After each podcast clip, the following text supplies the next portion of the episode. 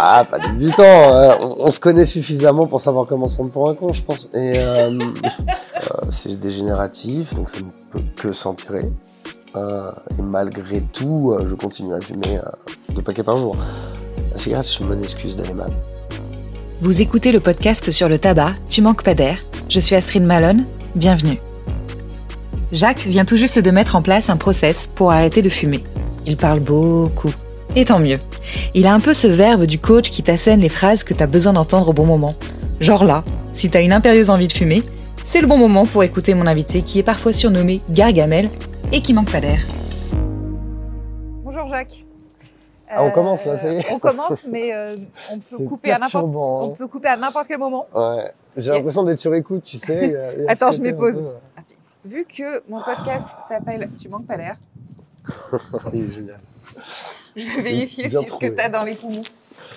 Ouais, ouais, bah c'est un bon test. hein. Déjà, les cinq étages, là, tu, tu mets en condition. hein. Oui, alors il faut dire que Jacques n'avait pas du tout envie de monter les cinq étages. Effectivement. C'est un peu sa corvée. Bon là, t'es comment Le troisième? Ça va. Ça va, ça va. En fait, faut pas réfléchir, tu vas, quoi. Mais après, moi, je suis asthmatique. Hein. En plus. Oh oui, Comment tu te sens? Ça va. Un peu essoufflé, mais ça va. Tu manques un peu d'air ou ça va? On a à peu près le même genre de piano. Hein. Ouais, hein Vas-y, joue-nous un morceau pour l'introduction.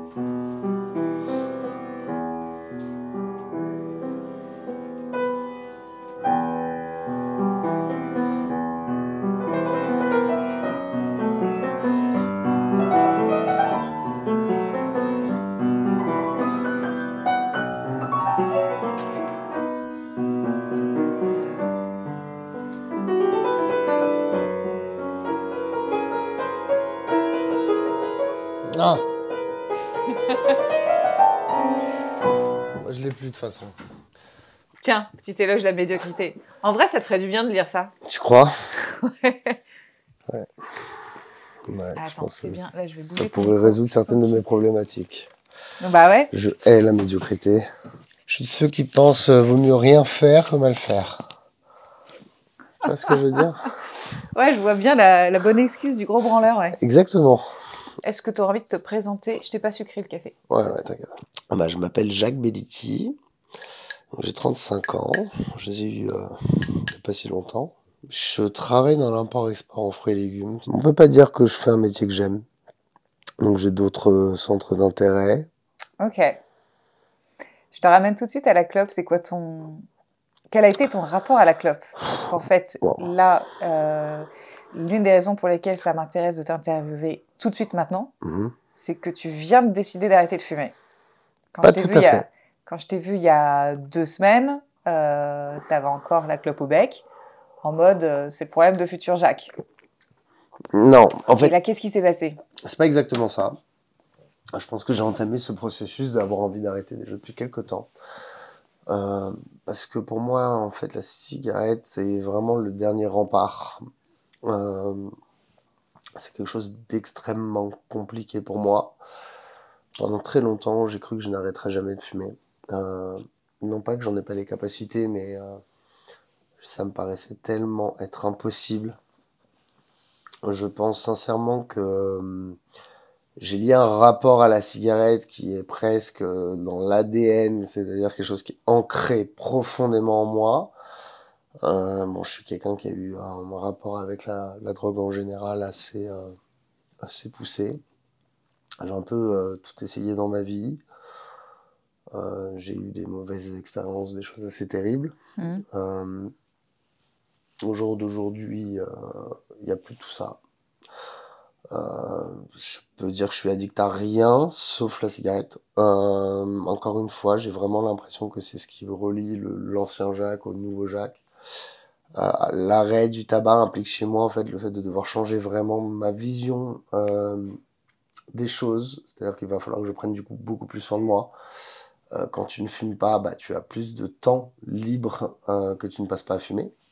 Mais Et- tellement. Évidemment. Et en fait, tu t'en rends bien compte, puisque bah, souvent tu te lèves, tu tournes en rond et tu te rassieds en disant Bon, bah, je ne sais pas pourquoi je me suis levé. Et tout ce temps, en fait, que tu passes, euh, te en te disant finalement que tu as un truc à faire en fumant ta clope, bah là tu te retrouves face à toi-même. Donc visiblement pour arrêter de fumer, ça demande à avoir envie de mettre d'autres choses en place. Donc c'est une vraie remise en question. En fait, l'arrêt du tabac implique beaucoup d'autres choses. C'est pas juste arrêter la cigarette. Tu n'arrêtes pas la cigarette pour arrêter la cigarette. En fait, il faut qu'il y ait un projet derrière. Et c'est ce qui rend la chose beaucoup plus difficile. Voilà. Et j'ai cru comprendre que tu avais arrêté avec ta femme en même temps? On a pris cette décision ensemble, euh, c'est fait un peu naturellement. Euh, en fait, elle avait déjà entamé le process euh, quand on s'est rencontrés. Et puis elle avait un peu repris, alors je sais pas si c'est en partie par ma faute. Il faut dire que j'étais gros fumeur, hein, je fumais deux paquets par jour. Ah, pour moi, c'est en fait c'était la clope. Le matin au réveil, première chose que je faisais, c'était vraiment fumer ma cigarette. Euh, je suis sur un terrain asthmatique en plus et euh, on va dire à cause des, des merdes que j'ai prises dans ma vie, j'ai contracté aussi une maladie. C'est, en fait, c'est de l'emphysème, donc c'est une partie de mes poumons qui sont abîmés, euh, qui ne reviendront jamais à leur état initial. C'est dégénératif, donc ça ne peut que s'empirer. et malgré tout, je continue à fumer deux paquets par jour. Donc c'est pour dire à quel point et tu manques pas d'air de manquer d'air. c'est un peu ça, c'est un peu ça. C'est-à-dire que j'avais presque, euh, j'avais presque accepté le fait que bah, ce serait comme ça et que j'en crèverais et compagnie. Quoi. À un moment donné, je m'étais fait l'idée. Hein. C'était difficile. Mais un bon, à un moment donné, on finit par comprendre que bah, on peut surpasser des choses bien plus compliquées en fait que la cigarette. Et je pense qu'un geste en amène un autre. Euh, c'est pas si compliqué que ça quand on, y porte son, son, attention. Je pense qu'à un moment donné, on. C'est presque, on, rend la chose un petit peu euh, mystique. Euh, on lui donne trop d'importance. Et euh, on la mystifie complètement. C'est-à-dire que l'arrêt du tabac, finalement, c'est pas si dur si on le veut vraiment mais l'image qu'on s'en fait nous paraît insurmontable. Euh, donc on va vraiment mettre, j'insiste dessus, le côté mystique. Euh, la cigarette a, un impact sur nous qu'on n'est pas capable de contrôler parce que ça rentre dans notre vie tous les jours. Ça, ça rentre tellement d'habitudes, c'est tellement ancré depuis tellement d'années que pour nous ça nous paraît inimaginable. Donc en fait on, on va placer la barre tellement haut que ça va nous paraître être insurmontable. La réalité est tout autre quand on commence à arrêter, et souvent on fait des rechutes, bah en fait on se rend compte que c'est pas si dur. C'est juste c'est une envie qui revient souvent. Mais l'envie en elle-même, elle est battable. Elle est battable même assez facilement d'ailleurs. Raconte. Euh, j'ai arrêté des choses beaucoup plus compliquées que la cigarette. C'est quoi plus compliqué? Des drogues dures. Tu veux nous donner des détails ou J'ai euh, passé de nombreuses années à consommer du crack. Euh, je suis tombé dedans un petit peu volontairement en plus, euh, en pensant que j'étais capable. Pour des raisons familiales, j'avais besoin de, prouver qu'il n'y avait aucune drogue qui empêche un homme d'être ce qu'il est. Et j'avais tout essayé dans ma vie, j'avais jamais eu ce problème d'addiction et, et j'avais l'arrogance et l'immaturité de me dire en fait que bah, du coup je pouvais essayer ça aussi, que ça irait. bien évidemment, ça n'a pas été le cas. Il m'a fallu de très nombreuses années pour m'en sortir. Ça a été très très compliqué. J'ai eu beaucoup de soutien aussi, heureusement. Je, je m'estime chanceux. Hum, c'est un problème qui reste un petit peu, en fait, euh, je pense, euh, à vie. L'addiction, c'est pas quelque chose dont on se débarrasse on dit je ne suis plus addict. Non, on est addict à vie.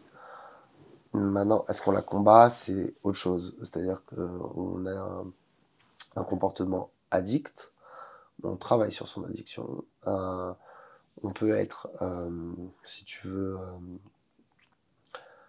on peut être une personne qui ne consomme rien, mais être addict. Donc, l'addiction, c'est quelque chose de profond. Ensuite, il y a tout un travail psychologique à faire. je pense qu'arrêter le crack a été beaucoup plus difficile pour moi l'arrêt du tabac. En soi, c'est clairement l'envie de consommer est beaucoup plus forte. Simplement, bah, le tabac, c'est un peu les choses les choses compliquées du tabac, en fait, c'est que ça, ça vient s'incruster dans ta vie tous les jours. Mm. Dans des moments simples. Dans des moments où t'es pas censé lutter. Ouais, t'en prends pas la terrasse d'un café euh, le matin bah, avec ton, Voilà. On se café, un café et du crack. Non, c'est par contre. Clairement, c'est euh, bah, c'est un peu comme les alcooliques. euh, pour eux, c'est un vrai problème l'alcool. Parce que bon, bah, ils sont en famille, les fêtes de Noël ou tout ce que tu veux ou n'importe. Euh, voilà, ils sont chez les grands-parents, c'est les grands-parents qui sortent la bouteille. Donc, si tu veux, en fait, ça c'est vachement euh, marginalisé. C'est c'est devenu euh, quelque chose d'assez euh, banal. Et la cigarette, bah oui, on a on a du mal à à se passer de quelque chose dont on a l'habitude de faire avec les proches. Si tu veux, à partir du moment où tu peux fumer une cigarette avec tes frères et sœurs, bah dans ton inconscient, euh, tu fais pas quelque chose de mal. Mhm. Donc c'est difficile de s'en débarrasser. Tes parents fument ou fumaient? Beaucoup, beaucoup, beaucoup. Euh, depuis mon plus jeune âge, mon père fumait beaucoup, beaucoup dans la voiture. On était enfermés, il fumait comme un pompier. ma mère aussi, mes grands-parents aussi, euh, mes Ah, oncles et tantes aussi. Euh, je, ouais, je suis né dans un environnement de fumeurs. Euh, J'ai une de mes sœurs qui a réussi vraiment à ne pas toucher la cigarette, c'est incroyable. Bon, mais elle ne touche à rien, elle, elle est- c'est une sainte. Et euh, c'est un peu un modèle pour toute la famille. Elle équilibre, le... elle Honnêtement, compense le reste de la euh, famille. Ouais, je sais pas, je sais pas si on a vraiment le même père ou la même mère, mais euh, Mm. ouais, non, non, non, elle sort dans l'autre monde. C'est assez, euh, assez exceptionnel. Après, euh, je pense en réalité, quand on est honnête avec soi-même, on est réellement capable d'arrêter la cigarette. Le tout, c'est de vouloir se faire du bien. Toi, t'es dans c'est- cette dynamique-là alors. je pense pas qu'on puisse arrêter la cigarette si on n'est pas si on n'est pas dans cette dynamique profonde. C'est-à-dire, on peut pas dire j'arrête la cigarette parce que ça me fait du mal. Ok, c'est une des raisons. Mais il faut aussi à côté vouloir se faire du bien, être dans l'action. C'est-à-dire que quand on arrête de fumer, souvent on compense par autre chose. C'est- un peu le bah, le lot de toutes les addictions. Donc euh, il y a toujours une compensation quelque part. Le tout, c'est de, de savoir se faire assez de bien pour en oublier en fait le fait qu'on arrête de fumer. Alors, c'est quoi tes tips là? Bah, mes tips, euh, là déjà j'ai repris un petit peu le sport. Donc j'ai pris un coach sportif, euh, j'ai j'ai fait la démarche de l'appeler. Je savais que j'allais en baver euh, total. Ça fait des années que j'ai pas fait de sport. D'ailleurs, ça a été très très surprenant parce que quand il- le coach est arrivé, je, je me suis tellement décrit comme quelqu'un de euh, non sportif, euh, fatigué physiquement, asthmatique. Il s'attendait à avoir une larve. Et euh, donc il avait prévu des exercices, si tu veux, très très très banals. Et à la fin de la séance, il m'a regardé, il m'a dit non mais en fait je t'explique, tu es beaucoup plus compétent que certains de mes élèves de terminale. Parce qu'il est coach en... Il est prof de PS, en plus d'être coach. Et je me suis surpris moi-même à être finalement pas si fatigué que ça en fait. Et je pense que on se met des barrières psychologiques très fortes nous-mêmes et euh, on se surprend. Et l'arrêt du tabac, ça m'a surpris que bon alors je triche puisque j'utilise une cigarette électronique. Voilà, j'ai pas arrêté de but en blanc comme l'ont fait euh, certains, euh, certaines personnes de l'ancienne génération qui te racontent tous. euh, voilà, je fumais des sans filtre et j'ai arrêté du jour au lendemain. On a tous entendu quelqu'un qui nous a dit ça. Et ça nous paraît tellement improbable. Euh, à chaque fois, on les regarde comme si c'était des dieux vivants. Euh, bon, mais comment tu fais pour arrêter la cigarette du jour au lendemain sans aucune compensation? Waouh Eux, ils n'avaient pas le choix. Et puis à l'époque, il y avait de la publicité pour la cigarette. C'était pas du tout pareil en plus. hein. C'était bien vu. Et on fumait partout. Et on fumait partout, bien sûr. Donc, ta Et- cigarette électronique, il y a de la nicotine dedans? Oui, il y a de la nicotine dedans. Euh, Combien? Là, j'ai mis du 12 mg, des fois je mets du 6 mg. Donc des fois je mélange un peu les deux pour faire du 9. Pff, euh, moi, clairement, aujourd'hui, si j'ai pas de compensation, ça va être compliqué. Je dis pas que je- j'en suis pas capable, je pense que je pourrais arrêter. Euh, mais ça va être très très compliqué pendant les deux premières semaines. hein. Vraiment, je, je sais pas de quoi je suis capable pendant ces deux semaines-là. Euh, C'est-à-dire qu'aujourd'hui, je n'ai pas pu arrêter plus de 24 heures sans compensation. Ou sans, sans quelque chose qui me, qui me donne de la nicotine. T'as ton combienième arrêt? Ça va être le dixième En combien de temps? En deux ans. C'est un processus, mais c'est de plus Mm. en plus facile. Mm. En fait, C'est un pli à prendre? j'ai vu la différence entre les premières fois où arrêté de fumer, mais l'idée de ne pas avoir de paquet à la maison m'angoissait. C'est-à-dire que je me disais, j'arrête de fumer, mais j'ai besoin d'avoir des cigarettes à la maison pour que si je pète un plomb, je sais que j'en ai. Ok, mais donc t'arrêtes pas. Clairement, tu n'arrêtes pas. Je veux dire, je ne connais aucune addiction où tu es capable d'avoir le produit qui te rend addict à côté de toi et dire je le prends pas. C'est pas possible, c'est se mentir à soi-même. C'est un côté euh, besoin d'être assuré. Mais bon, on le sait. Euh, je me suis menti plusieurs fois en disant Ah bah tiens, je vais prendre les clubs plaisir. Donc il me faut un paquet à la maison pour les clubs plaisir. Ouais, bien sûr. On se connaît suffisamment pour savoir comment se prendre pour un con, je pense. Et, euh, C'est bon ça. oh oui. Et du coup, bah, on se devance euh, assez facilement. Ouais. Et euh, bah, le paquet, euh, c'est bien, mais, mais il durait pas plus d'une journée. Donc finalement, club plaisir, c'était club euh, pas très plaisir. Et euh, j'ai fait ça pendant quelques temps. Euh, alors, le côté euh, néfaste d'arrêter à deux, c'est que si l'un craque, il fait craquer l'autre. Ouais, pression, attention. Et euh, ouais, ouais, ouais, moi ça m'arrivait deux fois de rentrer et, et je voyais le côté coupable de Sandy euh, dans ses yeux qui me disait pas. hein. Mais je voyais bien qu'il se passait quelque chose.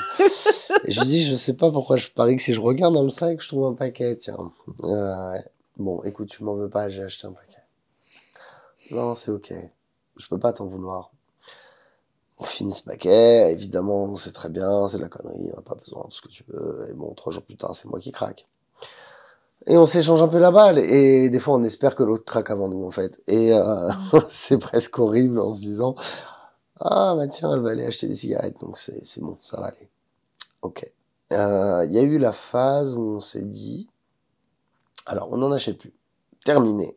Maintenant, si on croise quelqu'un qui fume, on peut lui en demander une. Le taxeur. Le taxeur, mais attends, tout le monde est passé par la phase du taxeur. En plus, ça coûte pas cher, c'est très bien. mais t'as jamais eu un pote qui arrête de fumer qui taxe des clopes, toi? Si on a tous eu. Bah, en fait, c'est la phase un peu de. Non, moi, j'en ai pas sur moi. Mais la clope plaisir, du coup, elle existe, puisque c'est quand on vient boire et que la personne en a sur lui. Ah, là, je peux me permettre. Allez, c'est un kiff. De toute façon, je sais que j'en ai pas, donc je peux pas continuer. Elle est joyeuse cette phase parce qu'elle est légère, naïve. Elle te met Mhm. en lien avec des gens. Euh, comment dire? C'est peut-être une phase un peu naïve, mais je pense que c'est aussi une phase nécessaire. Et c'est un peu moins se prendre pour un con, parce qu'effectivement, on n'en achète pas. Donc on en profite quand même de la clope qu'on fume. Mais tu veux que je te dise Ça aide à arrêter parce que souvent elle nous dégoûte. Pourquoi elle te dégoûte? Bah parce que t'es plus habitué, que tu te rends compte qu'en fait elle est pas bonne, qu'elle te fait tousser, qu'elle a pas le bon goût, que c'est de la merde. Tu la prends quand même, attention, hein, et tu vas la prendre longtemps. C'est-à-dire que euh, ça peut durer longtemps cette phase. Mais à chaque fois que tu vas la fumer, tu vas avoir cette sensation de te dire Ah, j'aurais pas dû. Hmm. Et ça te détache inconsciemment de la cigarette. Et donc tu commences à prendre, en fait, au fur et à mesure de ces sessions, arrêt, reprise, euh, je me prends pour un con, je me prends pas pour un con, j'en achète, j'en achète pas, j'en taxe, j'en taxe pas. Plus tu vas être dans ce procédé, en fait, de je veux arrêter et j'essaye de mettre les choses en place, et bien sûr, on, le sait tous, t'arrêtes une addiction, il faut être drastique. En fait, t'as pas le droit d'avoir le choix. Que ce soit pour ça ou pour n'importe quoi d'autre. Si tu as une fenêtre ouverte, ne serait-ce qu'un petit point au bout du tunnel, c'est mort. On le sait. Mais avant d'en arriver là, on va s'inventer plein de phases. Mais c'est des phases importantes. Parce qu'elles démystifient, si tu veux, le côté euh, impossible, euh, j'arrêterai jamais, de toute façon, cigarette, c'est trop compliqué, euh, pff, écoute, j'en crèverai, et puis point, quoi. Non, non, non, d'un coup, ça devient réalisable. Ah merde, c'est faisable. Ah merde, j'en suis capable. Ah, c'est chiant. Parce que là, j'ai pas le droit de me mentir maintenant, en fait, je sais. T'es dans le processus de deuil. Un peu. Et, euh, et c'est bon, c'est bon de pas se mentir, en fait. C'est compliqué. Ça soulage? Ça soulage, hum, ça demande à faire un, réel travail, en fait. Maintenant, tu sais que t'as plus le choix. Hmm. Tu peux pas te mentir indéfiniment. À un moment donné, tu sais, tu sais, ça y est. Tu te retrouves... C'est à ce Voilà. moment-là pour toi que tu te retrouves face à toi-même. Bah ouais, après, c'est est-ce que tu veux vraiment ou pas, en fait? Est-ce que tu veux rester un connard ou est-ce que tu as envie d'avancer, tu vois? Et là, qu'est-ce qui s'est passé pour que euh, tu aies pris cette décision qui a l'air d'être euh, définitive? Qu'est-ce qui est différent? Euh, J'ai un problème avec le temps. Euh, On a tous un problème avec le temps. C'est quoi ton problème avec le temps? hum, C'est trop tard. Euh, non, mais qu'est-ce que tu veux que je fasse maintenant? Et puis de toute façon, ça y est, c'est fait. Un peu le côté fataliste, un peu le côté. euh, Les choses sont comme elles sont, tu les changeras pas. Un peu aquaboniste Hum. Pourtant, une partie de moi croit complètement l'inverse. Je suis persuadé qu'on peut changer euh, notre, notre façon d'être, notre façon de penser, de manière très profonde, euh, par une activité réelle, une répétition des choses. Je pense euh, qu'on a un vrai impact sur qui on est euh, ce qu'on veut être, mettre en place nos valeurs, être en accord avec elles, ça demande un vrai travail sur soi, mais c'est réalisable, peu importe l'âge. Mais il y a toujours ces croyances profondes qui viennent te dire l'inverse. Et chez moi, été un gros, gros, gros problème. Donc, je vais pas rentrer dans le côté trop psychologique des choses. Je sais d'où ça vient. Je sais pourquoi je suis comme ça.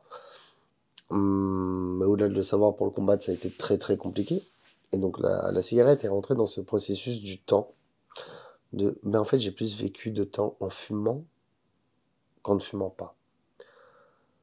Donc, je ne sais pas ce que c'est de pas fumer. J'ai oublié. Et euh, à partir de là, c'est vrai que bah, c'est soit en fait on, on, on accepte qu'on ne changera jamais, euh, on se dit euh, de toute façon ça y est c'est trop tard c'est fait. Mais alors ça, ça implique à ce moment-là euh, d'accepter que tu es dans la destruction, que tu ne t'aimes pas, t'as pas envie euh, de te faire du bien. Quelqu'un qui, qui accepte ça comme une fatalité et pas quelqu'un qui s'aime. Si tu t'aimes vraiment, si t'aimes la vie, si t'aimes les gens, si t'aimes euh, bah en fait, si, si, si c'était OK avec tes valeurs, l'arrêt du tabac est une nécessité absolue. Euh, tu ne peux pas te dire que tu te fais du mal si tu es OK avec tes valeurs. Il y a un dérèglement quelque part en toi si tu le fais pas. Tu es en dissonance cognitive si tu le fais pas. Complètement, c'est ou alors t'es hypocrite. Mais oui, complètement. Ce n'est pas possible de dire je suis quelqu'un qui s'aime, je veux me faire du bien, mais je ne veux pas arrêter de fumer parce que je suis fataliste et je pense que c'est trop tard. Non, je veux dire, c'est complètement débile. Soit vous êtes deux personnes, soit je, à moi, sois honnête avec toi-même, regarde-toi, tu t'aimes, tu veux te faire du bien, bon bah t'arrêtes. Alors ça veut dire que tu as eu un déclic récemment? Non, c'est pas, pas un déclic, ce que je t'explique, c'est un processus. Je sais pas, c'est pas venu du jour au lendemain chez moi. Ça a été, je dois arrêter de fumer parce que j'ai de l'asthme, parce que j'ai provoqué une maladie, parce que c'est compliqué pour moi, parce qu'effectivement je suis essoufflé à chaque fois que je fais le moindre effort, parce que je me sens être une grosse merde à cause de ça, parce que j'ai vraiment l'impression de, m'éloigner de qui je suis de plus en plus, euh, à tel point que j'en suis presque devenu à me dire, bah écoute, je vais en crever et c'est ok. Mais comment tu peux dire une phrase comme ça, en fait, si réellement tu as du respect envers toi? Et en plus de ça, ça a un impact sur tous tes projets autour. C'est-à-dire que, bah, du coup, tu, ne vas pas aller dans ce processus euh, de bien-être. Donc, tu ne feras pas faire de méditation, pas faire de sport. Euh, tu vas être plus sédentaire. Parce que tu auras peut-être honte que les gens te voient essouffler. Ou honte de voir dire que tu vas mal. Ou t'es gris, t'es une sale mine, t'es fatigué. Ça pompe l'énergie, on le sait. Les, les, les méfaits de la cigarette, on les connaît tous. Et le truc, c'est que tu te renfermes envers toi sur toi-même et tu, tu restes vraiment euh, enfermé dans une vision que tu as de toi qui est assez néfaste, assez nocive. Euh, c'est très très compliqué d'en sortir si tu euh, passes pas ce stade. Euh, et c'est pas un déclic. Tu l'as le déclic. Tout le monde passe par le déclic. Mais le déclic, en fait, c'est quoi? C'est comme un espèce de, de Roland de motivation. Paf, il se casse. Pour la garder, la motivation, c'est ça qui est compliqué. Là, c'est du process. Donc en fait, le déclic, oui, il en faut un au départ, mais c'est pas suffisant. En fait, t'arrêtes pas la drogue parce que t'as envie de l'arrêter. Non, t'arrêtes la drogue parce que t'as mis des choses en place pour l'arrêter. Yes. Euh, il faut une structure, c'est comme tout, il faut un cadre. Donc quand t'en as pas, ou quand t'en as pas eu, bah, c'est d'autant plus difficile. Ouais, c'est là l'un de tes challenges, c'est que toi, tu as souffert de ne pas avoir eu de cadre. Donc, c'est pas un réflexe pour toi de t'en créer un. C'est difficile, en tout cas, d'en créer un. En fait, j'ai l'impression que la cigarette, c'est un petit peu euh, une excuse. Euh, je crois que ce manque de cadre m'a un peu desservi dans tout dans ma vie. Pas que dans la cigarette finalement, mais il y a ce truc en moi qui me dit que si je suis capable d'arrêter la cigarette, je suis capable de tout faire aussi. Et inversement, si je suis capable d'arrêter d'autres choses, je suis capable d'arrêter la cigarette aussi facilement en fait. Euh, je reviens vraiment sur ce côté mystique. On se mystifie beaucoup trop avec la cigarette. On met un espèce de, de mystère autour de ça, quelque chose euh, ancré dans notre ADN presque euh, indétrônable. Tu vois, la cigarette est au centre de ma vie. En fait, non, non, pas du tout. C'est que ça reste une clope, quoi. Je veux dire, c'est un truc que, que tu inhales et ça reste qu'une habitude du quotidien. Ok, mais c'est rien plus que ça, quoi. Et, et, et l'idée, c'est à un moment donné de le reconnaître et de dépasser sa peur. C'est compliqué, c'est compliqué, mais euh, Ce serait quel genre de peur, toi, que tu dois dépasser? On en parlait tout à l'heure en privé, mais c'est un peu le côté euh, d'être la meilleure version de soi. C'est compliqué quand tu l'as jamais été. Euh, c'est une bonne excuse d'aller mal. De toute façon, je vais pas bien parce que je respire pas bien. Ah, de toute façon, j'ai de l'asthme, donc je pourrais jamais faire ça. Ah, de toute façon, euh, je vais trop mal aujourd'hui pour euh, espérer arriver à tel niveau de compétence. Ok. Mais tout ça, c'est du tout cuit. C'est trop facile. Et la cigarette nous donne une bonne raison de continuer, en fait. Parce que tant que tu fumes, tu travailles pas sur ton problème réel. Euh, en tout cas, me concernant, puisque c'est beaucoup lié à ma santé physique. Euh, effectivement, aujourd'hui, je suis en incapacité de faire beaucoup de choses. Je te donne un exemple. Euh, ma femme aimerait euh, qu'on ait des activités un petit peu comme des treks ou des grosses randonnées ou ce genre de choses. Bah, moi, tout de suite, je lui dis, hey, je te mets la limite. Ici, tu vois le stop là, tu, tu le mets tout de suite. Moi, je te suivrai pas. Je peux pas. Mais bien sûr que si, je peux. Je le sais que je peux. Je te le dis, asthmatique, pas asthmatique, je peux. Bah, mais je suis plus habitué à pas le faire qu'à le faire. Donc c'est plus facile de lui dire Ah, mais attends, mais regarde, moi je suis fumeur, j'ai l'asthme. Non, laisse tomber. Ouais, ouais, ouais. Ok, je suis honnête avec moi-même, je peux le faire. Donc c'est tout ça, quand tu parles du dernier rempart, arrêter de fumer, c'est enlever ce dernier rempart. Arrêter de se trouver une excuse. La cigarette, c'est la bonne excuse pour tout. Ouais. C'est la raison d'aller mal. Tu vois ce que je veux dire? Alors souvent les gens ils vont l'associer à ouais mais ça me détend, ça me déstresse. Mais c'est justement ça l'excuse. C'est que tu vas mettre quelque chose de nocif là où tu dois mettre du positif. Et tu vas te faire croire que ça te fait du bien dans ton état actuel et que ce n'est pas ça qui t'empêche d'être qui tu es. Puisque de toute façon ton problème vient d'ailleurs. Hmm, tout est lié. Tout est lié. Je veux dire, tu peux pas me regarder droit dans les yeux, me dire demain, ah tu sais moi je suis une personne joyeuse, euh, j'aime ce que je fais dans la vie, je suis quelqu'un de très heureux, et je fume deux paquets par jour. Mais ouais, mais tu tu vas laisser quoi à tes gosses en fait? Tu vois ce que je veux dire? Ma mère elle est partie très jeune, c'était euh, très récent. La cigarette y a joué quelque chose, un rôle assez conséquent, j'en suis persuadé, pas que, évidemment. Mais finalement, quel espoir tu as pour toi, pour ton avenir? Tu peux pas jouer avec tes gosses. Je veux dire, moi j'ai 35 ans, j'ai pas d'enfant. Donc j'en aurai 55 quand ils en auront 20. Mais si déjà je suis crevé à 35 ans et que je fume encore pendant 20 ans, tu crois que je pourrais me permettre d'aller jouer avec eux quand ils auront 20 piges, d'aller faire un voyage avec eux, d'aller faire du ski avec eux, d'aller faire ce que je veux avec eux? N'importe. Mais c'est mort, c'est fini, j'enterre déjà l'idée. Donc comment je peux dire, droit dans les yeux, en regardant quelqu'un, moi, je suis quelqu'un d'heureux, je suis OK avec mes valeurs. Si je sais que dans 20 piges, je pourrais pas profiter de mes enfants qui auront 20 ans? Bah, c'est que j'ai rien compris au sens de la vie, alors. Tu vois ce que je veux dire? Tu peux pas être débile à ce point. Non. Ouvre les yeux et reconnais que t'as du mal. Dans ce cas, fais-toi aider. Mais tu peux pas dire je vais bien et je fume deux paquets par jour. C'est un mensonge. C'est incohérent. Alors, ok, t'as peut-être pas tout qui va mal. Hein. Il y a des trucs qui vont bien dans ta vie. Hein t'as un bon boulot, t'as une femme qui t'aime ou un homme qui t'aime, euh, t'as as, mis des choses en place, c'est cool, tout ça. T'es es, quelqu'un de profondément à l'intérieur heureux, mais qui ne se donne pas droit au bonheur. Puisque si tu fumes deux paquets par jour, tu signes ton arrêt de mort. Et donc là, officiellement, t'as arrêté il y a combien de jours? Alors, je pas arrêté il y a combien de jours? En fait, je suis encore dans ce processus, euh, sauf qu'aujourd'hui, euh, j'ai plus du tout le, le de problème à pas avoir de cigarette. Euh, euh, j'y pense plus. J'en ai absolument rien à faire de pas avoir de clope. Ça ne me fait ni chaud ni froid. Depuis combien de temps tu es dans cet état? Ah, ça fait quand même euh, trois bonnes semaines, mais je l'ai ressenti même il y a deux trois mois où j'ai arrêté pendant un mois complet pas une seule euh, cigarette, sauf quand on venait me voir ou j'en taxais une, mais donc c'était pas assez souvent pour dire que je fume, puisque c'était une cigarette tous les deux, trois jours, et c'est une cigarette. Donc quand tu fumes deux paquets par jour, pour toi c'est un arrêt, je considère, sans se mentir, qu'une cigarette tous les deux, trois jours comparé à deux paquets par jour, l'écart est tellement considérable que euh, pour moi l'effort est fait. Ok, c'est pas suffisant, hein, tu gardes toujours ce lien, mais... Euh, c'est une étape. C'est une étape importante, ouais, comme on disait. Non, non, non. euh, hier, j'étais dans une euh, situation assez stressante où, euh, Tu veux nous raconter cette situation? Oui, je fais un tournoi de poker professionnel en live. J'ai pas l'habitude d'en faire souvent et j'étais assez fier de moi parce que j'ai réussi à vraiment mettre en place ce que je voulais. C'était assez intense, ça a duré longtemps. J'ai fait une très belle performance. Attends, Euh, Quand tu dis longtemps, on peut parler du 13h, 3h, c'est ça? Euh, ouais, 13h, 3h du matin. Donc, euh, c'est- longtemps, ouais. Ouais, et après, bah, ça reprend samedi, dimanche et lundi pour euh, trois journées du même euh, acabit. Euh, c'est un sport de haut niveau et effectivement, la cigarette ne peut pas rentrer dans ce cadre.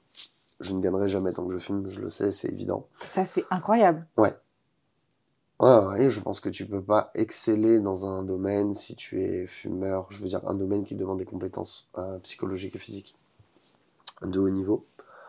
Avec ça, euh, je crois même pas avoir démarré réellement le travail parce que je médite pas, je fais pas suffisamment de sport, je travaille pas assez mon mental. euh, mais le fait et le simple fait de me dire que je n'ai pas envie de fumer entre les coups, hum, déjà m'apporte une sérénité incroyable. Donc euh, je n'imagine pas ce que ce sera quand réellement je mettrai tout en place pour travailler le côté mental et psychologique nécessaire. Euh, ça a un rapport à la vie en fait, je pense. Euh, que tu fasses du poker de haut niveau ou un sport de haut niveau, il faut que tu sois, euh, que sois quelqu'un qui, qui mette des choses en place suffisamment fortes dans ta vie en réalité pour que, pour que tout se, tout se mêle à, un cercle vertueux. Tu sais que ça, ça va te faire du bien, ça va t'amener à ça, qui va te faire du bien, qui va t'amener à ça, qui va te faire du bien. Et c'est pas l'utopie de se dire ouais tout va bien, super. Les plus grands malheurs dans ta vie te forgent, t'en auras, t'auras des galères, t'auras des moments durs, t'auras des moments où tu vas craquer, t'auras des moments où tu vas péter les plombs, t'auras envie de tout casser, ok. Mais plus tu travailles, plus tu te donnes cette chance d'aller bien, et plus tu gères tes émotions, plus tu apprends à les contrôler, à les maîtriser, à les comprendre, et, euh, plus tu t'élèves en fait vers une forme de compétition. Euh, tu peux réellement euh, être un grand compétiteur que lorsque tu apprends à maîtriser qui tu es. Et ça, c'est un travail d'une vie. Et aujourd'hui, bah, les gens ont un cadre tellement jeune, euh, qui mettent en place depuis tellement longtemps que des choses qui sont très compliquées pour moi, pour eux, c'est, mais, je veux dire, c'est, c'est la base de la base. Ils regarderaient même pas.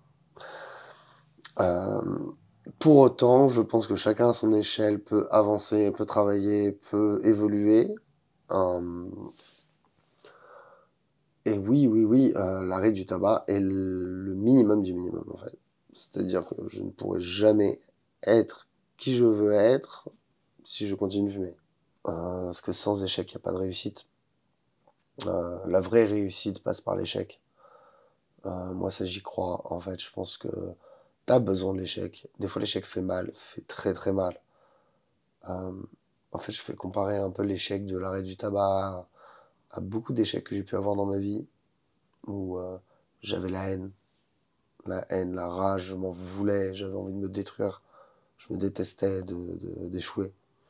Là où je devrais réussir, j'ai un taux d'exigence qui est extrêmement élevé parce que, au vu de mes capacités, j'ai pas le droit d'échouer, même si on m'a pas donné le bagage pour réussir. Et euh, j'ai ce sentiment des fois d'injustice, de, de colère intérieure, de rage intérieure, quelque chose de très profond qui m'amène à me détruire, à, à me faire faire les pires choses qui existent. Et, et en réalité, euh, de se nourrir de sentiments d'échec hmm, ne peut pas être bénéfique puisque du coup tu n'en tires pas parti. Là où l'échec est bon, c'est quand tu l'acceptes, quand tu comprends pourquoi il est arrivé, quand tu n'essayes pas de changer ce qui s'est passé, mais changer ce qui va se passer. Là, tu es dans l'apprentissage. Là, c'est autre chose. Et là, tu prends du plaisir à échouer presque. Parce que c'est bien. Ça t'apprend un truc. Mais ça demande une grande maturité, ça demande euh, beaucoup d'acceptation, un vrai travail sur soi. Ça peut prendre des fois des années. Ça peut prendre une vie entière, comme ça peut aller très vite. Et, euh, je pense que là-dessus, j'ai vraiment franchi une étape récemment. Et je sais qu'aujourd'hui, je suis capable, par bribes, je dis bien par bribes, parce que pour le maintenir, ce niveau d'exigence, euh, je suis pas encore prêt. Mais je suis capable d'atteindre le potentiel du Jacques que j'imagine à son plein potentiel. Et des fois, je le sens. Des fois, je sais que j'y suis. Comprendre d'où viennent nos failles, que ce soit le tabac ou n'importe quelle forme d'addiction, et le tabac, en fait, est encore plus cruel parce qu'il vient s'insérer dans, dans, dans des habitudes tellement quotidiennes que, en fait, c'est ce qui rend l'addiction on va dire, la plus euh, acceptable. Donc c'est forcément la plus compliquée parce qu'elle est la plus acceptable, même si en soi, c'est pas la plus compliquée. Et c'est bien ça que je veux expliquer, en fait. C'est vraiment que on se dit tous, non mais le tabac, c'est un truc de fou. C'est pas que c'est un truc de fou, c'est facile d'arrêter. Il faut Mais se rééduquer. ouais. Mais c'est que c'est la seule addiction qui est la plus tolérée. C'est-à-dire qu'on peut voir des jeunes de 16 ans fumer, ça va pas nous choquer. Tu vois quelqu'un de 16 ans prendre de l'héroïne, ou du crack, de la cocaïne, ou ce que tu veux, t'es choqué. Tu ne peux pas l'accepter. Donc tu n'accepteras pas que quelqu'un le fasse devant toi. Donc en fait, c'est l'acceptation de cette addiction dans la société qui fait qu'on croit que c'est la plus compliquée. Non. En soi, arrêter le tabac n'est pas dur. C'est l'image qu'on s'en fait qui est dure. Et en plus, là, il faut que tu te réappropries chaque geste du quotidien sans elle. Ouais, bon, après, c'est encore autre chose. À l'autre côté de l'addiction, je dirais le côté un peu gestuel, tout ça. Ouais, il y en a pour qui c'est très compliqué. Euh, moi, c'est. Bah, après, je- c'est facile pour moi de dire ça parce que je garde le geste, en fait. T'as la cigarette électronique. Ouais. Tu l'as tout le temps avec toi? C'est quoi ton lien avec elle? Hmm, Ouais, il y a eu. Ah ouais, mais tiens, c'est une bonne question. Il y a des moments où, euh, je l'ai tout le temps dans les mains. Alors après, pour être honnête avec toi, si c'est pas une clope électronique, c'est autre chose. J'ai souvent besoin de tripoter quelque chose parce que j'ai un tic nerveux qui fait que je m'arrache les cheveux. Depuis tout petit. Je tourne mes cheveux en rond et je tire. C'est une maladie, c'est un toc que j'ai depuis le plus jeune âge. Donc je le fais sans me rendre compte. Là maintenant beaucoup moins. T'as beaucoup de cheveux, donc euh, c'est que ça se passe bien ou? J'ai une très très très très bonne chevelure de base et j'ai beaucoup de chance parce que euh, vu la masse de ce que j'ai retiré, normalement je devrais euh, je devrais avoir la coupe au moine depuis longtemps, je pense. et ouais. Donc je m'en sors bien. Non non, euh, sérieusement, ouais, j'ai un problème moi de nervosité. Je pense que je suis HPI et je pense que je vais beaucoup trop vite dans ma tête et j'ai besoin de canaliser. Euh, donc toujours besoin de toucher quelque chose ou de faire quelque chose. C'est un peu le problème des gens qui savent pas trop où se placer. Euh, donc si c'est pas la clope électronique, ce serait autre chose. Euh, c'est encore un autre problème. Mais effectivement, c'est vrai que ça me permet de compenser ça. Après, je me suis surpris agréablement à avoir des moments où, où j'y pensais pas du tout, j'avais rien en main. Sais pas si ça arrive si souvent que ça. J'ai pas porté mon attention trop là-dessus, mais je sais que ça m'est arrivé hein, d'avoir des journées où euh, j'ai je recalais branché dans la chambre et moi je suis sur mon ordinateur ou en train de faire un truc et en fait je me rends compte que pendant plus de 3-4 heures, euh, j'ai rien dans les mains. Mais c'est pas assez souvent pour être notifié. Je pense que c'est un peu. euh, Ce serait hypocrite de ma part de dire que ça, ça arrive souvent. Non, non, non, c'est faux. À terme, tu voudrais t'en passer de la cigarette électronique? Oui. Et que, euh, tu y penses euh, pour le mois prochain, pour l'année prochaine? Ah, j'y pense pas. Tu Je le sais, c'est un fait. Aujourd'hui, j'en suis pas là. Aujourd'hui, mon objectif, c'est de plus du tout euh, avoir accès à la cigarette. Objectif numéro un, c'est ça. Je veux dire, déjà, ce serait une grande victoire. Ce sera une grande victoire. Ce sera, ce serait, ce sera, et bien sûr ça, ça- ça le sera. Et pourquoi tu veux mettre un problème avant l'autre, en fait? Je veux dire, euh, si déjà je suis en train d'imaginer comment je vais arrêter le truc qui me permet d'arrêter le truc, Ok. euh, non, non, soyons pas débiles. Dans ce cas-là, j'arrête complètement sans ça, et voilà. Après, je vais, je vais, je vais te dire aussi une chose qui m'est arrivée assez, vieux, assez brutale. C'est il y a quelques années, alors je, je pourrais pas te le situer exactement. J'ai arrêté la cigarette du jour au lendemain. Et ça, je te parle de ça il y a très longtemps. J'avais fait, c'était euh, mon premier vrai arrêt du tabac. J'ai pris des nicorettes. Donc pas de gestuelle. Donc je peux te dire que finalement la gestuelle pour moi c'est le, le moindre des problèmes. Je pense que je suis capable de m'en passer parce que je l'ai fait. Et du coup, tu avais moins de cheveux? Ah, je crois pas. Par contre, alors très surprenant, une énorme douleur au ventre un jour, euh, quelque chose que j'ai jamais connu. Ouh là là. Ah ouais, non, un truc euh, monstrueux.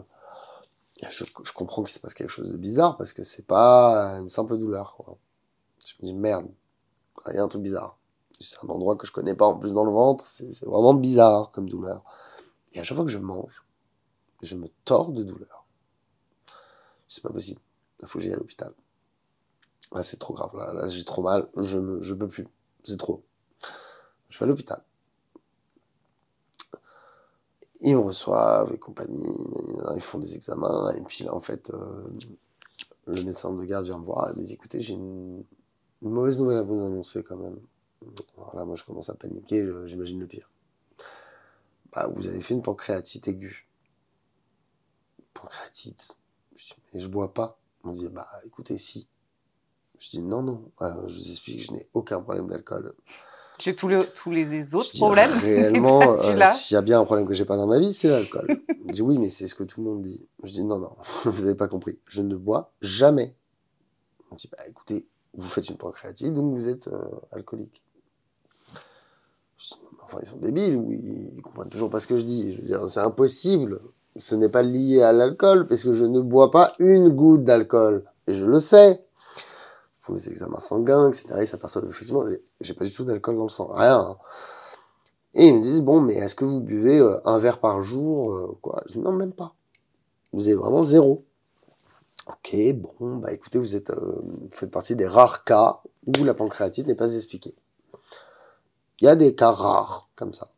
Je dis, bah écoutez, moi j'ai peut-être une explication. J'ai arrêté le tabac il y a un mois et je prends des une à haute dose.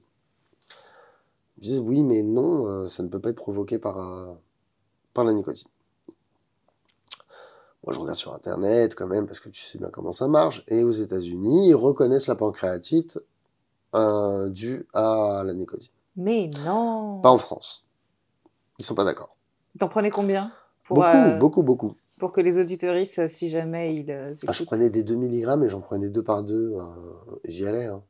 J'en prenais au moins 8 dans la journée, 10. Ok. Ah, Et ça t'a déclenché ça? Autant d'excès dans la cigarette que j'ai transformé dans, euh, avec la nicotine. Donc, si tu veux, j'étais à l'extrême. hein. Euh, moi, j'ai bien senti que c'était, bah, de toute façon, c'était le seul changement que j'ai, appliqué dans ma vie. Donc, ça peut venir que de là. Euh, écoute, jusqu'aux dernières nouvelles, je crois qu'ils comprennent toujours pas que ça peut venir de là. Donc, c'est, assez incroyable hein, comment les avis peuvent être divergents. Moi, je suis de toute façon pas médecin, mais je sais que ça vient de là. Ta pancréatite, elle est arrivée au bout de combien de semaines? Oh, c'est arrivé trois semaines après l'arrêt. Waouh. Ok. Ouais, ouais, c'était violent. Alors, du euh, coup, La T'as chance, arrêté? La chance que j'ai, ouais. Alors ils m'ont dit, euh, je devrais être opéré si un jour ça revient. Euh, bah, après c'est que la vésicule biliaire. Euh, j'ai pas fait une forme grave de pancréatite. Donc en fait ça a pas donné suite à des complications. euh, je crois que j'ai, ils m'ont mis sous perf. En fait j'ai pas mangé, pas bu. Je crois que ça a duré une semaine sans nourriture et sans eau. M'ont vraiment, j'étais sous perfusion quoi. Euh, tu dois complètement vider. euh, euh, et après, bah, j'ai pu remanger normalement. Normalement, j'avais arrêté la nicorette. hein. Je me suis, en fait, j'ai repris le, tabac, j'ai repris la cigarette. Et en fait, imagine un peu comment bah, l'impact psychologique du truc de l'arrêter de fumer m'a fait mal. Comment tu veux arrêter après encore? Surtout que déjà, c'est lié à des problèmes profonds. Si ton premier arrêt am- amène à une pancréatite, bah, effectivement, tu vas avoir du mal à arrêter à nouveau. Euh, donc, il y a, y a ce truc-là aussi euh, qui s'est passé. attends, je te coupe parce que ça me fait penser à ce livre. Mhm. Arrêt du tabac, attention au danger de docteur Jacques Pierry, Ah, bah, qui est voilà. un docteur euh, qui vit dans le quartier Ok. et qui prend des consultations d'ailleurs, notamment par rapport à l'arrêt du tabac. Il est assez cool. Et, et effectivement, dans son bouquin, il parle des dangers euh, de formes d'arrêt du tabac. euh, Mhm. Chacun y trouve son compte ou son argument, mais effectivement, il faut faire attention. Il y a arrêter, parfois, c'est pas le bon moment ou c'est pas la bonne méthode. Bah, par exemple, pour quelqu'un qui a, qui a des vrais problèmes de dépression, ce genre de choses, etc. euh, bah, Il en parle, ouais. oui, Ça je- enclenche des dépressions. Je, je pense qu'il faut choisir son moment. En fait, ça. mais c'est exactement ce que je te disais au tout début de l'interview. Tu n'arrêtes pas le tabac pour arrêter le tabac. Tu arrêtes le tabac parce que tu es prêt à mettre des choses en place dans ta vie. En fait, ça doit être euh, en, cohésion avec le futur mode de vie. C'est-à-dire que moi, je connais des gens autour de moi qui ont arrêté le tabac, mais parce qu'ils vivent dans un environnement beaucoup plus sain, parce qu'ils ont à nouveau des activités physiques, parce que ils mettent des choses en place dans leur vie qui leur permet de dire je me fais du bien, donc l'arrêt du tabac s'enclenche rentre dans ce processus. Si jamais tu arrêtes le tabac pour arrêter le tabac, bah, tu vas compenser par la bouffe, ou tu vas te faire du mal, ou il va y avoir autre chose. Donc non, l'arrêt du tabac doit venir d'un tout. En fait, ça, ça doit rentrer en cohésion avec un mode de vie nouveau. Parce que c'est réellement profond. Pour les gros fumeurs, je parle là, attention, je parle pas du fumeur du dimanche qui va fumer trois cigarettes. J'ai des amis à moi que je connais, ça m'a toujours impressionné. Ils sont capables de fumer quand ils veulent, d'arrêter quand ils veulent. Je, je sais pas comment c'est possible. Je Ouais. te le dis franchement, je ne sais pas comment. Et c'est réel, hein, j'avais 15 ans, je le connais. 15 ans en soirée, il fume, mais dans la vie de tous les jours, ne fume jamais. Et euh, toujours, je lui demande, mais comment tu fais pour euh, fumer en soirée et pas dans la vie de tous les jours quoi? Il me dit, bah, bah j'ai aucun problème d'addiction avec euh, le tabac. Bon, ok, bravo. C'est son truc. Bah, lui, il est alcoolique. Voilà, moi non. Donc, on a tous euh, nos, euh, nos addictions, on a tous nos attirances, on a tous nos... Mais euh, peu importe euh, finalement ce que c'est, l'arrêt d'une addiction implique un changement de mode de vie lié à l'arrêt. Et pour toi, le juste une, ça ne fonctionne pas? Pas pour moi. Mm. Ça pourrait peut-être fonctionner pour quelqu'un, on est tous différents. Mais pour moi, ce serait vraiment me prendre pour un con. Hein. Ouais, mais j'ai ça aussi. Juste une, je sais que c'est c'est le début de la fin. Alors moi, tu sais ce qu'elle dit, ma femme Euh, Alors je sais pas, je, vais- alors, je suis un peu fatigué pour te sortir sa phrase, tiens, je vais essayer de voir si je me rappelle. Vas-y. Elle, elle, est, elle est géniale cette phrase. Euh, une, ce n'est jamais suffisant. Non, c'est une, c'est jamais suffisant, et mille, jamais assez. Non, un truc comme ça. Ouais. Je sais plus la phrase exactement. On Bref. peut tromper une fois, mais Non, c'est autre chose. Là, tu dérives. Euh, non, c'est. Euh... Oh, elle te la dira, elle. ça tombe bien, faudrait que je l'interviewe parce qu'elle aussi, elle arrête. Exact. Tiens, ouvre mon livre au hasard. C'est Mhm. le manuscrit qui est pas en- il sort dans, dans trois mois. Tu ouvres au hasard et euh, on va voir si ça tombe sur Ah, tu sais quoi, déjà, ton titre m'interpelle. Tu te rappelles que je te disais mystifier la cigarette Ouais. Tu l'appelles quand même l'impérieuse Mhm. envie de fumer. Mm, mm, Tu vois pas un côté mystique là-dedans? Carrément. Quelque chose d'impérial. Mm. T'as un lien avec l'impérialité? Non, mais c'est vrai que j'aime beaucoup ce mot. Et c'est aussi c'est le mot français pour dire craving. Ok. Donc euh, l'impérieuse envie, euh, où, la négociation Enfin, n'est plus pas que le mot entendable. est fort Ouais. Ah oui. Au hasard? Ouais, au hasard, voir si, comme par hasard, tu vas tomber sur un truc. Une hypersensibilité réprimée par une snob à la con qui me sert de surmoi. Je dirais. Pas mal cette phrase. J'ai passé ma vie à me retenir de pleurer, j'ai passé ma vie à éviter au maximum des blocages émotionnels. Non, mais ça, c'est vrai. Alors, soit c'est. c'est, parle? Ah, ouais, complètement. Bon, ben voilà, il n'y a pas de hasard. Oh là là, c'est fou. Euh, je ne pleure jamais en public. Euh, D'ailleurs, je ne pleure jamais seul. J'en ai très envie, j'ai du mal à le faire. Euh, je crois que j'ai pas pleuré pour le décès de ma mère ou, ou alors si si, une seule fois au moment où j'ai dû vraiment l'enterrer, mais depuis rien. J'ai pas une larme qui me vient. Euh, j'ai du mal à parler de ce qui me touche. Je me retiens émotionnellement de beaucoup de choses. Euh, j'ai dû mettre énormément de barrières dans ma vie pour m'en sortir. Et aujourd'hui, elles sont plus très utiles. Et pourtant, elles sont présentes. Et euh, c'est dur de les casser, de, de les briser.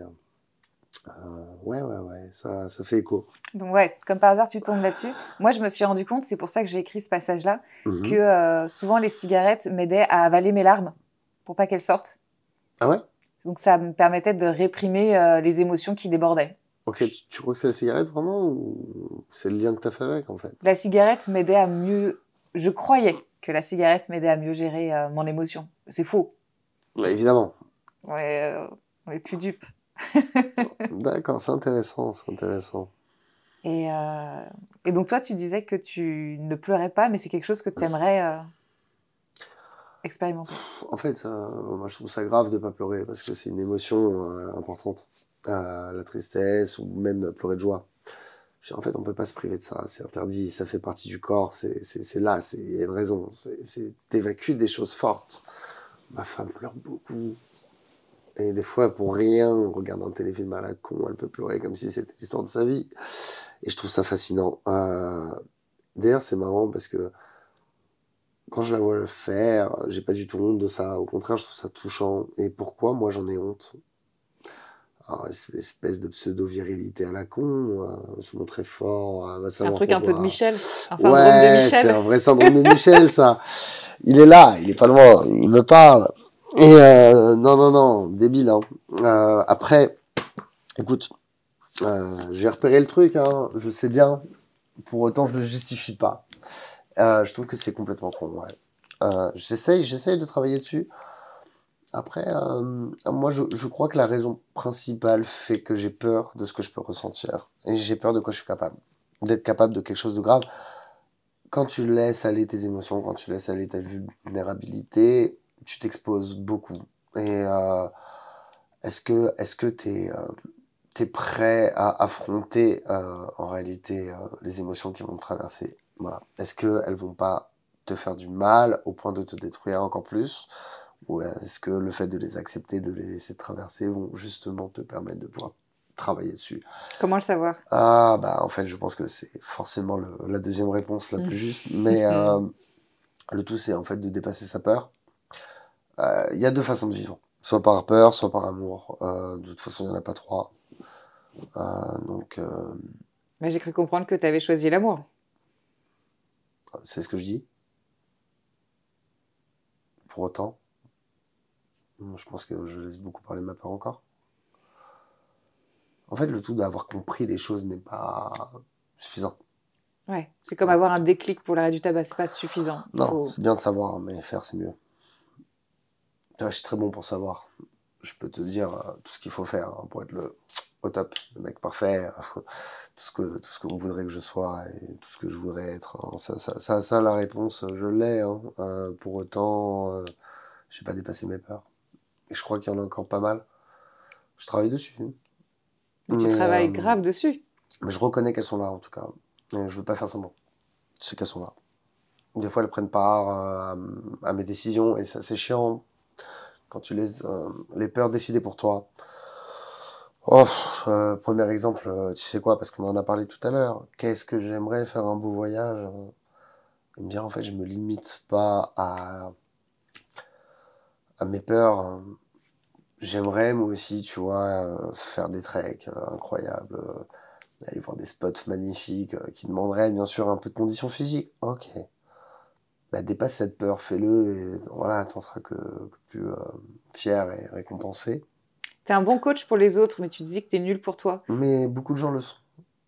Mais par rapport à ce- cet objectif, où, où du coup pour l'instant t'es dans la peur, qu'est-ce que tu voudrais dire au futur Jacques s'il doutait et qu'il était prêt à le faire? Ok, qu'est-ce que t'as à perdre? Parce que de toute façon, tu le fais pas. Très bon ça. bah oui, De toute façon, tu le fais pas. bah, tu perds quoi? Ah, c'est sûr, tu risques de perdre ton canapé. Ça va être compliqué. Oh, mais pourtant, tu le détestes le canapé. Ah, qu'est-ce qu'il est vieux. Moche con. Je crois que mon canapé, c'est Michel, en fait. Je passe trop de temps avec lui. Bisous à Axel et le syndrome et son spectacle Le syndrome de Michel. Je salue ce spectacle que j'ai beaucoup, euh, beaucoup aimé. Euh, D'ailleurs, mon cousin m'a fait la blague de euh, bah, s'il a beaucoup aimé le spectacle, c'est qu'il a sûrement pas compris. ah, si, si, si, ma femme m'appelait Michel au retour, j'ai apprécié.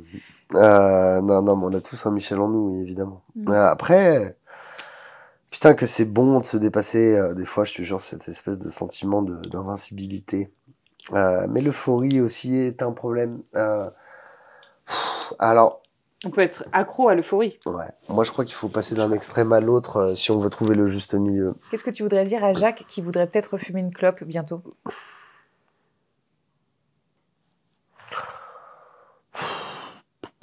Qu'est-ce que je voudrais lui dire Je voudrais pas l'en empêcher, surtout.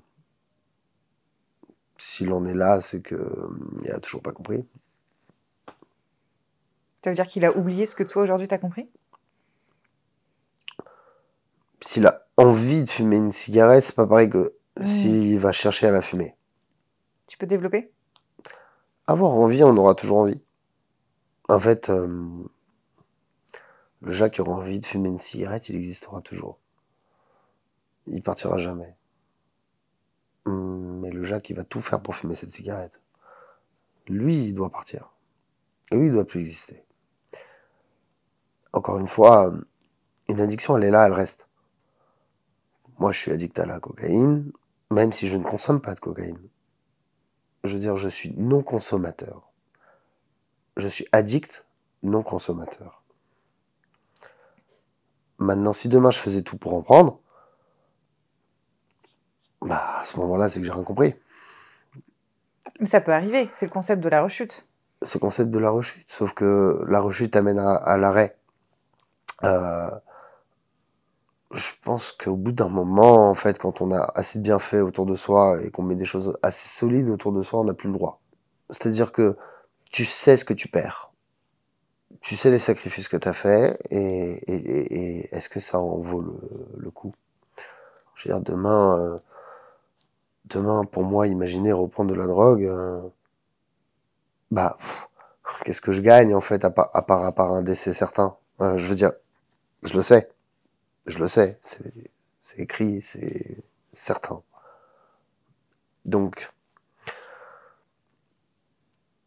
tout ce que j'ai mis en place dans ma vie et tout ce process qui a fait que je suis euh, là aujourd'hui devant toi en train de te, parler d'arrêt du tabac, ça a été, euh, ça a été un, parcours euh, rempli d'embûches, assez complexe, où il y a eu effectivement beaucoup de rechutes, mais j'en ai appris des choses, j'en ai tiré des choses et, j'ai pu les tourner à mon avantage pour pouvoir en parler avec un peu de recul, pour essayer de comprendre qu'est-ce qui est bon et mauvais pour moi. Je pense qu'on sait tous ce qui est bon et mauvais pour nous au fond de nous. Si on s'écoute vraiment, on le sait si tu veux retourner à quelque chose d'aussi primaire que la destruction de toi en ayant compris tout ce process, hmm, c'est qu'un problème. Ou alors c'est que tu as eu un choc dans ta vie.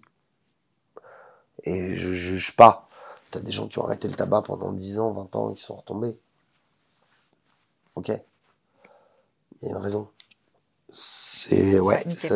je veux dire, ça s'est pas passé. Euh, Genre, le mec s'est pas levé un matin en disant, tiens, je vais, je vais refumer après 20 ans d'arrêt. Non. Non, il y a eu, il y a dû avoir un choc, il, y a dû avoir un truc profond qui a été brisé. En fait, euh, encore une fois, l'addiction, elle est en nous. Est-ce qu'il y a un conseil que tu aurais voulu qu'on te donne il y a longtemps par rapport au tabac, que tu comprends que maintenant? Ouais, j'aurais voulu me dire en fait que toutes les sensations euh, de plaisir qu'on a à se faire du mal, elles existent aussi à se faire du bien. Et c'est ce jour-là où j'ai vraiment réalisé à quel point souffrir pour se faire du bien est incroyablement supérieur au fait de souffrir pour se faire du mal. Et c'est mon oncle qui disait souvent, quand tu prends du plaisir en prenant une drogue, mais tu triches. Tu triches. La drogue, elle te donne du plaisir, alors qu'il y en a d'autres qui vont l'avoir par la méditation mais c'est normal que tu le payes. Parce que tu as pris du plaisir qui n'était pas mérité. Tu n'as pas souffert pour avoir ce plaisir. Tu l'as pris via une substance. c'est normal que la vie te le fasse payer. T'as pas le droit d'avoir ce plaisir. Il t'est pas permis. Il t'est pas donné. Il t'est pas dû. Tu t'es pas battu pour l'avoir. Alors qu'à l'inverse, quelqu'un a accès à une source illimitée de plaisir par le yoga ou par la méditation. Parce qu'il mérite de l'avoir. Il se bat pour l'avoir. Il souffre pour l'avoir. Et donc, du coup, ce, ce, ce process-là est très important dans la compréhension et l'évolution du regard qu'on peut avoir envers soi-même. Est-ce que je suis quelqu'un qui mérite mon bonheur? Est-ce que je me donne du mal pour avoir mon bonheur? Est-ce que je mets des choses en place difficiles à mon stade, à mon niveau, pour atteindre ce bonheur Ou est-ce que je vais chercher mon bonheur par la facilité? Le plus dur, c'est d'être simple. Et pour être simple, il faut savoir se confronter à qui on est vraiment. Et donc, il faut être dans la difficulté, l'effort de soi, dépassement de soi. C'est là que vient la notion de plaisir. Donc, arrêter le tabac, c'est un plaisir tu prends du réel plaisir. En fait, je suis, je suis content de pas la prendre cette clope. Je suis content de pas fumer. Ça me fait du bien, je kiffe. En fait, limite, je prends plus de plaisir maintenant à me dire je ne fume pas qu'à me dire je fume. Tu ressens de la fierté à arrêter? C'est pas de la fierté, c'est le plaisir de pas fumer. Parce que c'est difficile de, de pas fumer, donc c'est un plaisir. partout où tu vas y mettre un effort, tu vas y mettre du plaisir. Il n'existe pas du plaisir sans effort, ou alors le plaisir est biaisé. C'est ma notion du plaisir. Génial. Pourquoi tu as accepté de répondre à cette interview? Déjà parce que je me sens bien en ta présence, euh, je sens la bienveillance, euh, j'ai l'impression que c'est simple. C'est intéressant, ça me permet de réfléchir aussi, de, de voir un peu comment je réagis à certaines questions. Je, je sais pas, c'est une bonne expérience. Quel message tu pourrais euh, donner aux auditeurs, aux auditrices qui sont en plein craving là en ce moment? Bah, que hum, c'est une étape normale et nécessaire. Donc finalement, euh, ils en auront un bon souvenir. Que c'est s'il n'y avait pas ce craving, en fait, qu'il n'y aurait pas le plaisir d'arrêter quelque part. On en revient à ce que je dis et euh, c'est une bonne chose. C'est bien de souffrir pour ce qu'on veut vraiment, afin de pouvoir l'obtenir et d'en profiter pleinement, en fait. Mm. Et le craving, euh, bah, par essence, c'est difficile. Et heureusement que c'est difficile. Sinon, ils n'en seraient pas là. ah ouais, on revient à cette notion de, d'effort et de... Bah, c'est normal. En fait, c'est un processus normal et il euh, faut l'accepter. Accepter que ce soit dur. En fait, se dire, ok, c'est dur, c'est bon, c'est dur. Allez, on y va. C'est, plus c'est dur, plus j'y vais. Alors, ah, c'est facile à dire. Hein. Ok. Mais essayez de le ressentir. À force d'échecs, on finit par le ressentir de plus en plus. Jusqu'à que ça devienne... Euh, jusqu'à que ça devienne une étape qu'on peut dépasser. Il faut le déclic, la volonté, les changements d'habitude et anticiper euh, les up and down. Mm-hmm. En ce moment, je fais une thérapie un peu cognitive et comportementale. Il y a ce triangle, en fait, tu sais, entre la volonté, l'action. Euh, euh, j'ai plus le triangle en tête. Mais en fait, l'idée, en fait, on a souvent tendance à penser, l'idée générale, c'est ça, c'est qu'on se dit, il faut la volonté pour faire. Non, c'est faux. C'est en faisant qu'on a la volonté. Mm. En fait, il faut pouvoir agir là où on a un champ d'action possible. L'action, c'est nous qui la déterminons. On, peut modifier l'action. Faire ou ne pas faire, c'est un choix. La volonté, on peut la ressentir, elle peut partir. Ok, on a la volonté. Là, on l'a plus. Là, on l'a. Là, on l'a plus. Mais l'action, c'est nous qui la déterminons. On peut la mettre en place, avec ou sans volonté. Et en fait, c'est quand tu fais quelque chose que tu n'as pas envie de faire que crée, est née la volonté de cette chose-là. Comme sortir de chez soi alors qu'on a la flemme Ah, voilà. Et finalement, on est content. Et on finit toujours par dire, ah, j'ai bien fait. Ça, c'est ma grande phrase, tu sais. Ah, j'ai bien fait. Ah, finalement, je suis content. C'est-à-dire que je suis le, premier à... Alors, le surnom que j'ai, euh, parfois, c'est Gargamel. Ma femme adore m'appeler Gargamel quand je suis dans cette phase. Ah là là, mais non, j'ai pas envie. Ah, ça fait chier. Pourquoi ils nous invitent? Et puis, de toute façon, euh, fait chier, c'est bon, les frères et sœurs, ça va, ça y est, je les connais que je suis petit. Qu'est-ce que j'en ai à foutre d'être, euh, d'être avec eux ce soir? Ah, et puis mes amis, c'est bon, ils font chier, allez, laisse tomber, c'est bon. Puis, ah, merde, les dîners, allez, sympa, où tu vas faire semblant d'être content, et salut, comment tu vas, nanana, alors que t'as absolument pas envie de parler. Ah, ils m'ont gonflé, j'ai pas envie. C'est quoi qu'ils essaient tous se faire foutre? ok. On dit bon, Gargamel est de retour, c'est bien, on est content. Et je sors. Je suis le premier dans la soirée à kiffer de parler avec tout le monde. Et, euh, je sors de là en disant, ah putain, c'était bien. Elle non mais je sais. Arrête en fait de parler, je le sais. Donc euh, cette espèce d'opposition entre le toi qui euh, et toutes tes croyances qui vont qui vont donner en fait qui vont créer ce personnage qui est Michel et, et qui va vraiment prendre possession de de toi. Hein. C'est-à-dire qu'à ce moment-là, tu es Michel quoi.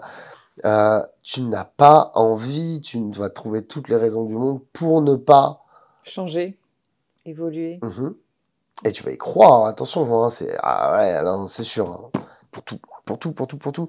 En fait, l'action dépasse la volonté. Euh, mais c'est connu, hein, c'est connu. C'est le fait de faire qui fait que tu as envie.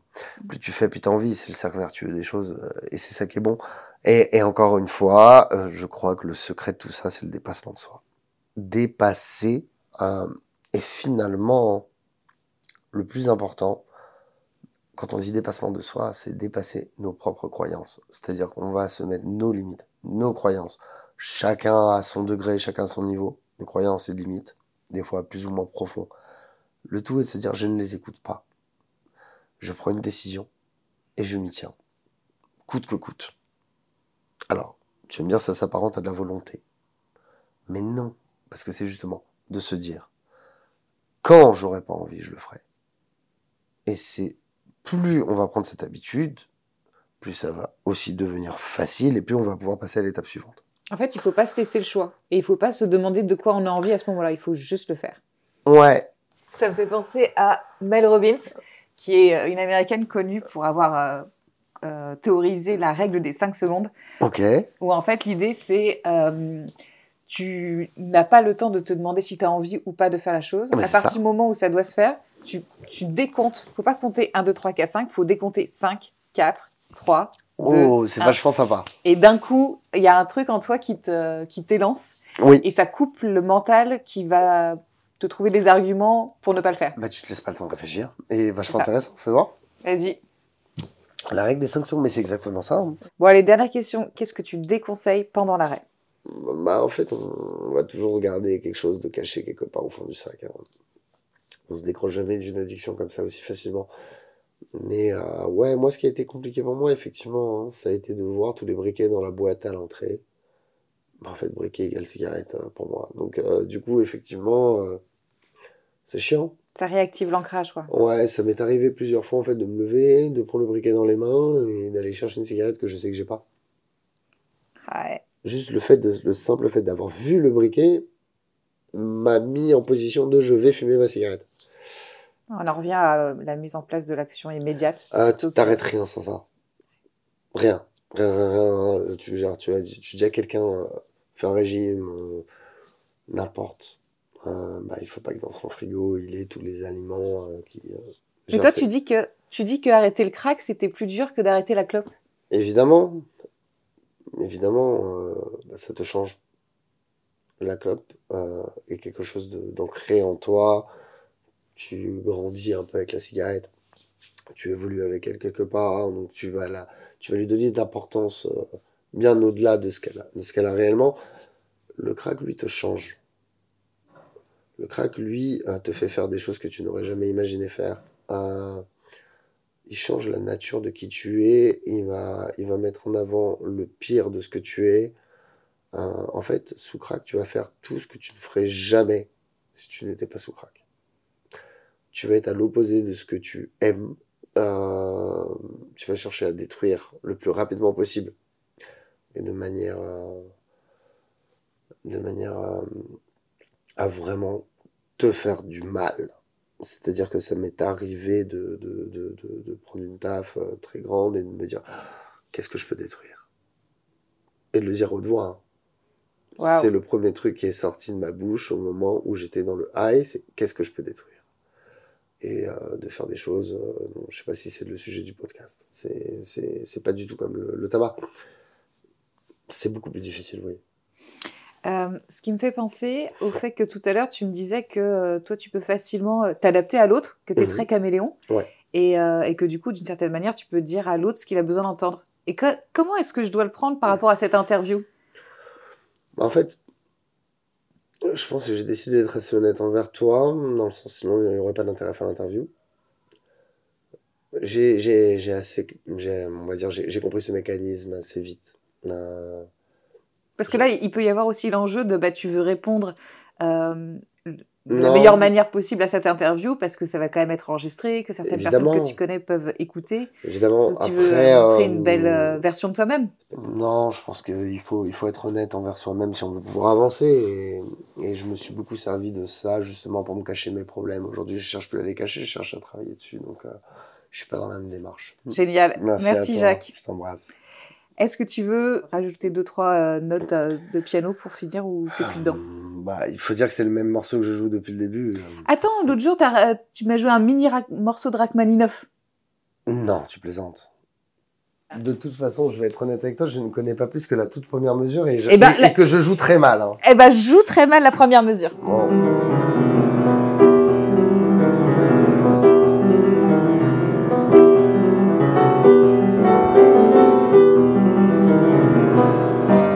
J'espère que cette interview vous a plu. Vous trouverez toutes les informations complémentaires dans la description de l'épisode et tout ce qu'il faut pour s'abonner, liker, commenter, nous retrouver sur les réseaux et même prendre contact si vous voulez nous partager votre témoignage. Bisous à vos horribles cravings et autres impérieuses envies de fumer. Rendez-vous la semaine prochaine et d'ici là, bon sauvage.